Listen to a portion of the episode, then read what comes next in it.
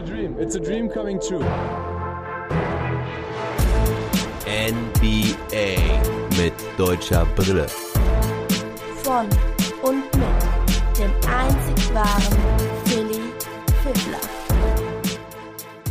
Schröder mit Davis in Dallas. Das ist die Schlagzeile der heutigen Nacht. Guten Morgen, liebe Basketballfreunde. Die Lakers mussten also zu den Dallas Mavericks zum ersten Aufeinandertreffen dieser beiden Mannschaften innerhalb von drei Tagen. Am Samstag spielen sie ja wieder gegeneinander. Über diese Spiele berichte ich heute im Detail. Dazu gab es noch fünf weitere Spiele, auf die ich danach eingehe. Unter anderem spielten noch die Bulls gegen die Charlotte Hornets, die Suns in Boston und die 76ers gegen die Bucks. Diese Folge wird euch präsentiert von meinen Supportern. Ich bedanke mich hiermit bei den drei zahlenden Supportern über Steady HQ. Die haben also ein VIB-Paket abgeschlossen und sind mit ihren Paketen bei der monatlichen Verlosung dabei. Also einmal im Monat verlose ich unter allen Supportern, die mindestens ein Pro-Paket abgeschlossen haben, einen kleinen Gewinn. Das können ganz unterschiedliche Dinge sein. Diesen Monat kann der Gewinner wählen aus dem Spiel NBA 2K Playgrounds 2 für die PS4 oder einer DVD über Dirk Nowitzki. Und zwar geht es genau genommen um den Film Der perfekte Wurf, den ihr vielleicht oder auch bestimmt gesehen habt, aber ich denke,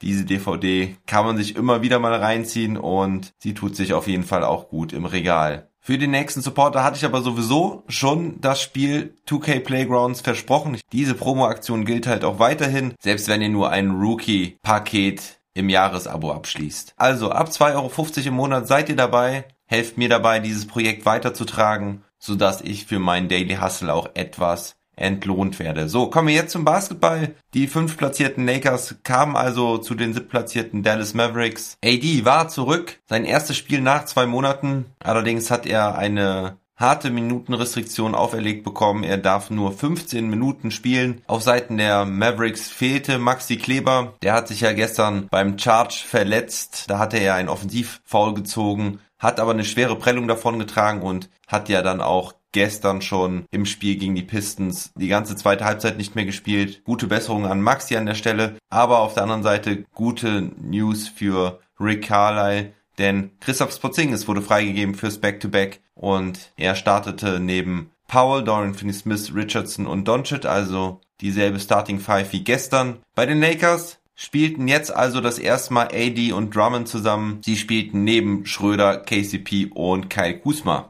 Also, los geht's. Schröder verteidigt Luca direkt von Anfang an ziemlich eng. In der Offense suchen die Lakers direkt das Postgame. Mein erster Gedanke war, warum verteidigt denn Dwight Powell wieder Anthony Davis? Sie haben doch wirklich andere Spieler, um ihn zu verteidigen, aber da ist ja noch Drummond da und KP stellt sich somit gegen Drummond und Powell versucht es mit Anthony Davis. Horror-Matchup aus Mavs Sicht meiner Meinung nach. Und genauso chancenlos wirken die Mavs auch zu Beginn. Obwohl AD seine ersten Würfe nicht reinmachen kann. Also da haben die Mavs Glück, dass AD noch ziemlich rostig wirkt zu Beginn. Doch trotzdem, die Mavs haben Probleme beim Rebounding und auch Schröder nutzt seine Schnelligkeit aus. Die Mavs wissen sich nur mit Fouls zu helfen, haben nach zwei Minuten schon drei Fouls, kurze Zeit später schon acht Punkte Rückstand. Nach dem ersten Timeout sehen die Mavs dann aber besser aus. 11 zu 0 Run. Erst ein Pick and Roll mit von Luca und KP. Die Mavs lassen jetzt den Ball besser laufen, erspielen sich offene Würfe. Außerdem kommt ein guter Spark von der Bank. Brunson und Willie Colleystein sind da auf jeden Fall zu erwähnen. Professor Trill, das ist Willie Colleystein, blockt da Anthony Davis gleich mal weg und kann auch einen schönen LU-Pass von Brunson mit einem Dank verwandeln. Davis hingegen braucht sechs Versuche, um seine ersten Punkte zu machen. Es ist ein Stepback Midrange Jumper bei Willie Colleystein aus der Mitteldistanz, der ihm seine ersten Punkte bringt. Die Defense ist aber jetzt auch besser der Mavs. Die Intensität ist höher der Weg zum Korb wird zugemacht und man rotiert sehr schnell. Brunson leitet in der Offense das Spiel ziemlich gut. Porzingis spielt im Back-to-Back -Back das gesamte erste Viertel durch. Liegt vielleicht auch daran, dass Luca mit zwei schnellen Fouls nur wenige Minuten im ersten Viertel bekommt. Porzingis findet aber Wege zum Scoren, vor allem als AD runter ist, haben die Lakers da ein Problem. KP findet sich da oft im positiven Mismatch und kann das auch nutzen. 31 zu 26 nach dem ersten Viertel.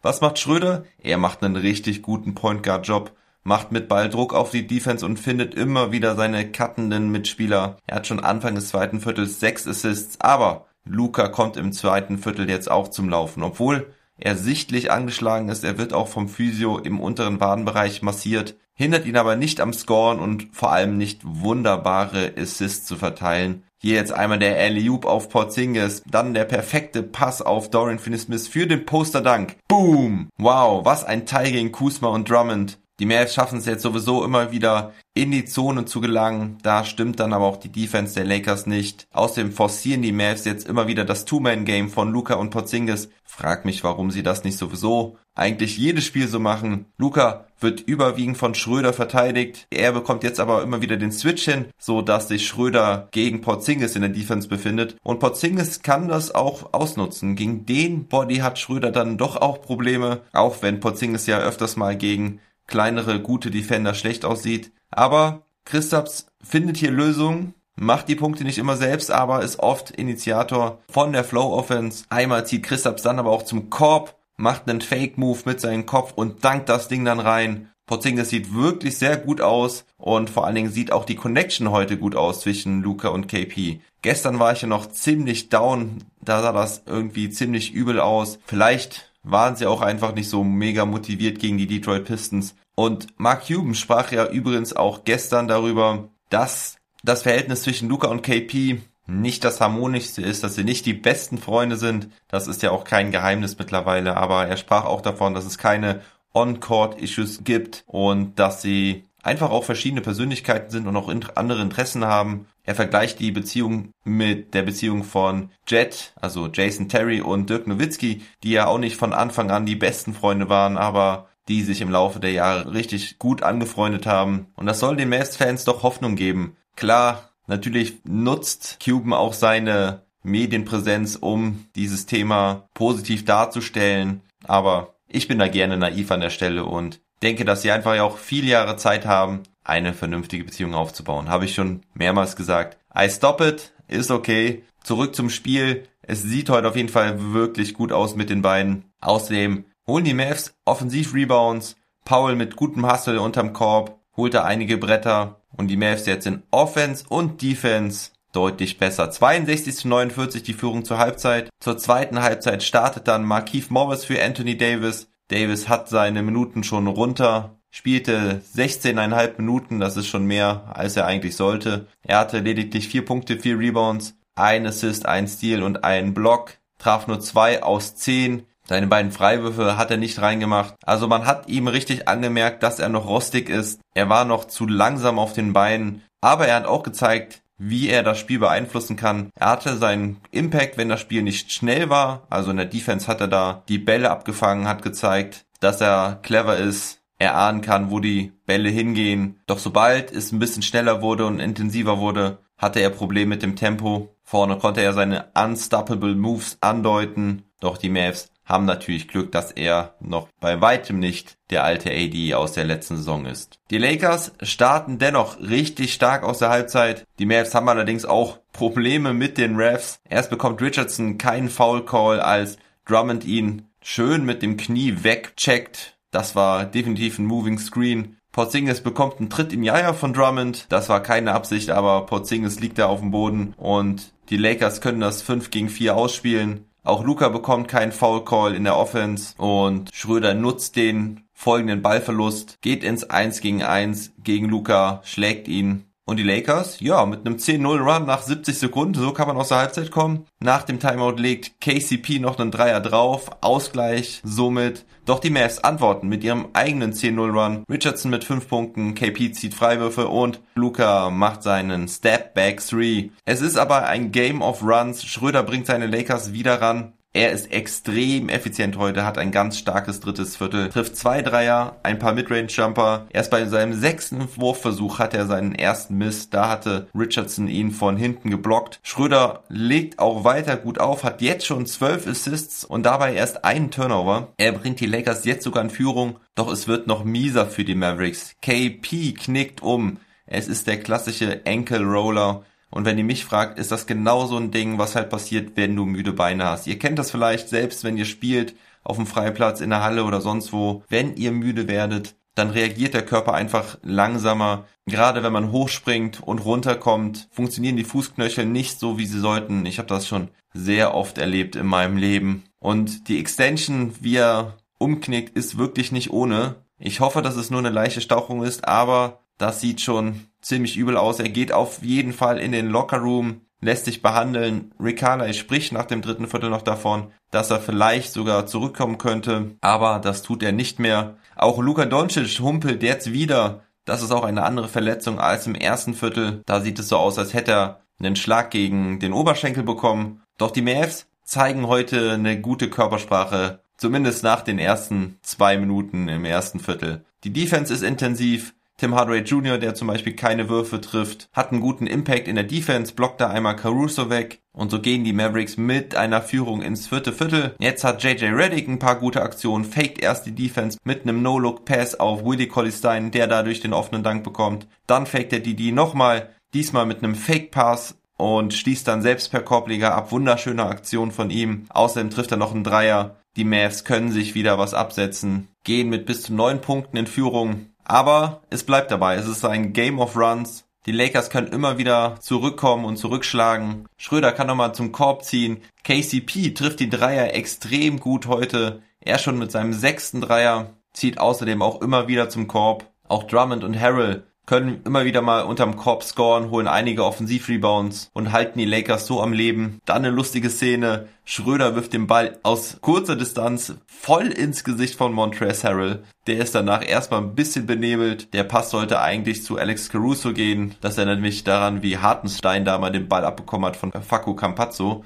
Allerdings war das hier jetzt gerade wirklich aus nächster Distanz. Harrell kriegt sowieso einiges ab heute, beschwert sich auch mehrmals bei den Refs. Doch insgesamt glaube ich, dass sogar die Mavs heute einige Calls zu wenig bekommen und die Lakers damit auch so ein bisschen im Spiel halten. Am Ende ist es ein Spiel der Defense. Beide Mannschaften können nicht mehr viel scoren. Nach einem Dreier von Caldwell Pope sind es drei Minuten vor Schluss vier Punkte Rückstand für die Lakers. Schröder wird dann nochmal von Josh Richardson geblockt, als er versucht, den Pull-up zu nehmen. Und auf der Gegenseite macht Dorian Finney-Smith den ganz wichtigen Dreier aus der Ecke. Drummond kann nochmal einen Alley-Oop-Dank nach Vorlage von Kusma stopfen. Allerdings lassen die Mavs wirklich wenig zu in den finalen Minuten. Und so grinden sie das Spiel irgendwie nach Hause, machen ein paar Freiwürfe rein, aber vor allem steht halt die Defense. Lassen nur noch einen Tip-Layup von Kai Kusma zu Ansonsten insgesamt nur 20 Punkte im vierten Viertel und so gewinnen die Mavs am Ende 115 zu 110.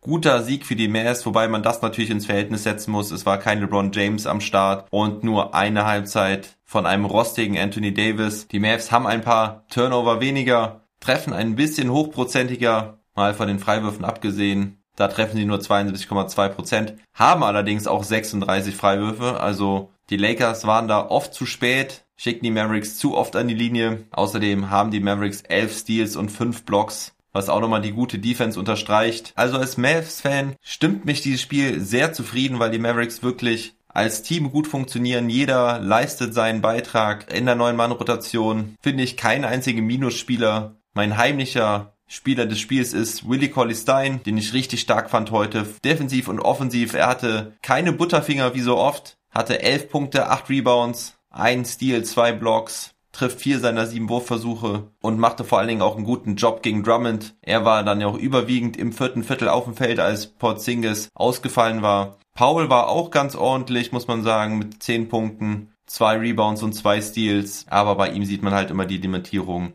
gerade wenn es gegen kräftige Center geht. Der Spieler des Spiels ist allerdings Luka Doncic. Er wieder mit einem Near Triple-Double, 30 Punkte, 9 Rebounds, 8 Assists, 3 Steals, traf 9 aus 21, ist 11 Mal in die Freiwurflinie gegangen, traf davon 9. Christaps beendet das Spiel mit 19 Punkten und 6 Rebounds, traf 6 aus 11 und auf Seiten der Lakers war vor allen Dingen das Backcourt-Duo Schröder und KCP richtig gut. Schröder wahrscheinlich der beste Laker mit 25 Punkten, 13 Assists am Ende, nur 4 Turnover trifft 9 aus 13, spielte fast 38 Minuten. Mit ihm hatten die Mavs wirklich Probleme. Er wirkte auch sehr sicher und selbstbewusst heute, nahm viele Jumper. So gefällt mir Schröder auf jeden Fall sehr gut. In der Defense hatte er allerdings ein bisschen Probleme heute. Gegen die überwiegend größeren Angreifer wie Luca oder KP konnte er heute wenig machen. KCP sein Backcourt-Partner ist Topscorer der Lakers mit 29 Punkten. Er traf 9 aus 17, wobei er auch einige Dinger noch liegen gelassen hat. Also ich erinnere mich da an einen Fastbreak im vierten Viertel, den er mit einem Dank abschließen wollte. Den hat er dann aber nicht stopfen können. Andrew Drummond mit starken 19 Rebounds und 14 Punkten, also auch ein gutes Spiel von ihm, konnte die Mismatches da einige Male nutzen, aber am Ende sieht man dann halt auch seine Limitierungen. Da konnten die Mavs sich dann auf ihn konzentrieren. Willie Colley Stein hatte halt, wie gesagt, einen echt einen guten Job gemacht. Und ansonsten war die Bank ein bisschen enttäuschend. Markif Morris mit nur 2 aus 8, Taylor Hot Tucker 2 aus 5, auch Alex Caruso mit nur 2 aus 6, hatte ein, zwei gute Plays dabei. Einmal, als er da Luca den Ball abgenommen hat, aber ansonsten zu wenig Impact, nur 5 Punkte für ihn. Der einzige Gute von der Bank war eigentlich Montrezl Harrell, der sieben seiner acht Würfe traf, aber defensiv kein Stopper sein konnte. In seinen 17 Minuten haben die Mavs auch 19 Punkte mehr gemacht. Ja, die Mavericks schaffen es jetzt tatsächlich mit den Portland Trailblazers gleichzuziehen. Allerdings haben die Trailblazers ja den Vorteil, dass sie den Tiebreaker gewinnen, falls beide am Ende die gleiche Bilanz haben sollten, denn die Trailblazers haben ja zwei der drei Spiele gegen die Mavericks gewonnen. Trotzdem irgendwie crazy, dass die Mavericks nach dieser schlechten letzten Woche doch nun gleich auf sind mit den Trailblazers. Aber da sieht man halt auch, dass die Trailblazers im Moment ziemlich strugglen, haben ja auch die letzten drei Spiele verloren. Und die Lakers, ja, sind ein bisschen fernab von Platz 4 und Platz 6, verlieren so ein bisschen den Anschluss auf Platz 4, wo die Denver Nuggets stehen, aber sind auch noch drei Spiele vor den Trailblazers und den Mavericks. Also wenn AD jetzt in Fahrt kommt, denke ich, können sie sich da auch wieder ein bisschen absetzen. Am Samstag spielen diese beiden Mannschaften auf jeden Fall nochmal gegeneinander. Um 2.30 Uhr ist da Tip-Off. Ich freue mich extrem darauf, das mit meinem Mavs-Experten Alex H. Heinemann zu schauen. So, gucken wir dann auf die übrigen Spiele aus der heutigen Nacht. Die Chicago Bulls gewinnen mal endlich wieder gegen die Charlotte Hornets. 108 zu 91 ist da der Endstand. Nikola Vucevic hatte mal wieder ein besseres Spiel dabei. Er hatte 18 Punkte, 16 Rebounds und 6 Assists nur zwei Turnover, traf acht seiner 13 Würfe. Daniel Theiss beendet das Spiel mit neun Punkten, sieben Rebounds und zwei Blocks. Da waren keine besonderen Aktionen dabei von Theiss. Er hat jetzt standardmäßig einige gute Dunks dabei, traf drei seiner sieben Würfe. Da war auch ein Midrange-Jumper dabei, allerdings der Dreier fällt nach wie vor nicht. Heute nahm er drei Versuche, traf keinen. Kobe White und Thaddeus Young hatten ebenfalls beide 18 Punkte und da bei den Charlotte Hornets keiner so richtig heiß laufen konnte, hatten die Bulls heute mal keine Probleme, den Sieg einzufahren. Devonta Graham war bester Scorer bei den Hornets. Er hatte 16, Terry Rozier hatte nur 11 Punkte. Und die Hornets warten darauf, dass LaMelo Ball endlich wieder zurückkehrt. Zach Levine fehlt immer noch ein bisschen. Er war heute nicht dabei. Er steht ja im Health and Safety Protokoll. Die Bulls rücken wieder auf Platz 11 vor, haben noch eine Niederlage mehr als die Washington Wizards. Aber das war jetzt ein wichtiger Sieg, um den Abwärtstrend zu stoppen. Am Samstag spielen sie wieder und zwar gegen die Miami Heat. Das wird alles andere als leicht. Dann spielten die Phoenix Suns gegen die Boston Celtics. Die Celtics können die Suns stoppen. Die gewannen ja erst gestern gegen die Philadelphia 76ers. Aber die Celtics können ihren Vorteil ausnutzen, da sie ja gestern nicht spielten. Die Celtics halten die Suns bei nur 86 Punkten. Selber machen sie 99. Das reicht dann. Jason Tatum hatte eine Offenheit, Jalen Brown fehlte verletzungsbedingt. Tatum hatte nur 15 Punkte, traf nur drei seiner 17 Würfe. Trotzdem hat er ein Double-Double, weil er auch 11 Rebounds holt. Es war allerdings die Nacht von Kemba Walker. Der hatte 32 Punkte, matcht damit sein Season High. Er traf 11 seiner 17 Würfe, war ja im letzten Spiel krankheitsbedingt ausgefallen. Genauso wie Marcus Smart, der war allerdings auch wieder fit und hatte einen ganz wichtigen Stil im vierten Viertel. Auf Seiten der Suns hatte Devin Booker nicht mehr ganz so viel Saft in den Beinen. Er kam lediglich auf 15 Punkte heute. Chris Paul, der alte Veganer, konnte da schon besser spielen. Er hatte 22 Punkte, 8 Rebounds und 8 Assists. Spielte auch 38 Minuten, nicht schlecht für einen, wie alt ist er? 36-Jährigen? Musste ich gerade mal nachgucken. Er ist 35, wird in zwei Wochen 36. Aber wir schauen weiter aufs nächste Spiel. Die Pelicans haben keine Probleme gegen die Orlando Magic, gewinnen 135 zu 100. Sein Williamson mit 23 Punkten, Ingram mit 29. Und auf Seiten der Magic hatte Mo Bamba ein ganz gutes Spiel mit 17 Punkten und 12 Rebounds. Dann spielten die Detroit Pistons gegen die San Antonio Spurs. Die Spurs gewinnen 106 zu 91. Jakob Pöltl mit starken 17 Punkten, 11 Rebounds und wieder mal 4 Blocks. Er trifft 6 aus 8. Topscorer aus seinem Team ist Derek White mit 26 Punkten und 8 Assists. Topscorer der Partie ist Josh Jackson mit 29. Und dann spielten die Milwaukee Bucks zu Hause gegen die Philadelphia 76ers. Die Bucks gewinnen, nachdem sie vier Spiele zu Hause hintereinander verloren hatten. Sie lagen in der ganzen Partie nicht einmal zurück und schlagen Philadelphia jetzt das vierte Mal in Folge. Im ersten Aufeinandertreffen dieser beiden Mannschaften hatten die Bucks in Overtime gewonnen. Das ist gut ein Monat her. Doc Rivers sagte nach dem Spiel, sie wären zu soft gewesen heute Nacht, haben zu wenig Widerstand geleistet in der Defense. Aber vielleicht war es auch einfach so, dass die Bucks ebenfalls ausnutzen konnten, dass sie im Gegensatz zu den Philadelphia 76ers kein Back-to-Back -Back hatten. Janis hatte 27 Punkte, 16 Rebounds und 6 Assists. Chris Middleton steuert 24 Punkte dazu und auch Bobby Portis hat ein Season High von 23 Punkten. Joel Embiid kam auf 24 Punkte, aber hatte nur drei Rebounds. Shake Milton hatte noch gute 20 Punkte von der Bank, aber es reicht nicht. Dritte Niederlage in Folge für die 76ers stehen jetzt gleich auf mit den Brooklyn Nets und die Bucks sind auch nur noch zweieinhalb Spiele dahinter. Also vielleicht machen die Bucks ja nochmal einen Run auf Platz zwei oder eins. Heute Nacht bin ich mit Knack Attack zum Trash Talk Table verabredet. Wir reden über die Boston Celtics, über Daniel Theiss, über Mo Wagner, über Robert Williams und wir werden Predictions aufstellen, wie denn die Celtics den Rest der Saison noch so verbringen. Das ist ja auf jeden Fall spannend, was da abgeht. Ob sie vielleicht doch irgendwie ein bisschen Titelchancen haben oder ob sie die Saison eigentlich in die Tonne treten können. Ich bin gespannt auf seine Meinung. Der Pod wird dann morgen im Laufe des Tages hochgeladen. Ich muss mal schauen, wann ich die Nachbearbeitung machen kann. Das mache ich lieber ganz in Ruhe irgendwie am Samstagvormittag. Ihr bleibt mir auf jeden Fall bitte gesund und munter. Habt einen guten Start ins Wochenende. Liebe Grüße an meine Hörer in ganz Deutschland und vielleicht auch irgendwo im Ausland. Sagt mir doch, wo und wann ihr mich hört. Ich freue mich über jede Nachricht. Macht's gut. Never stop ballin'.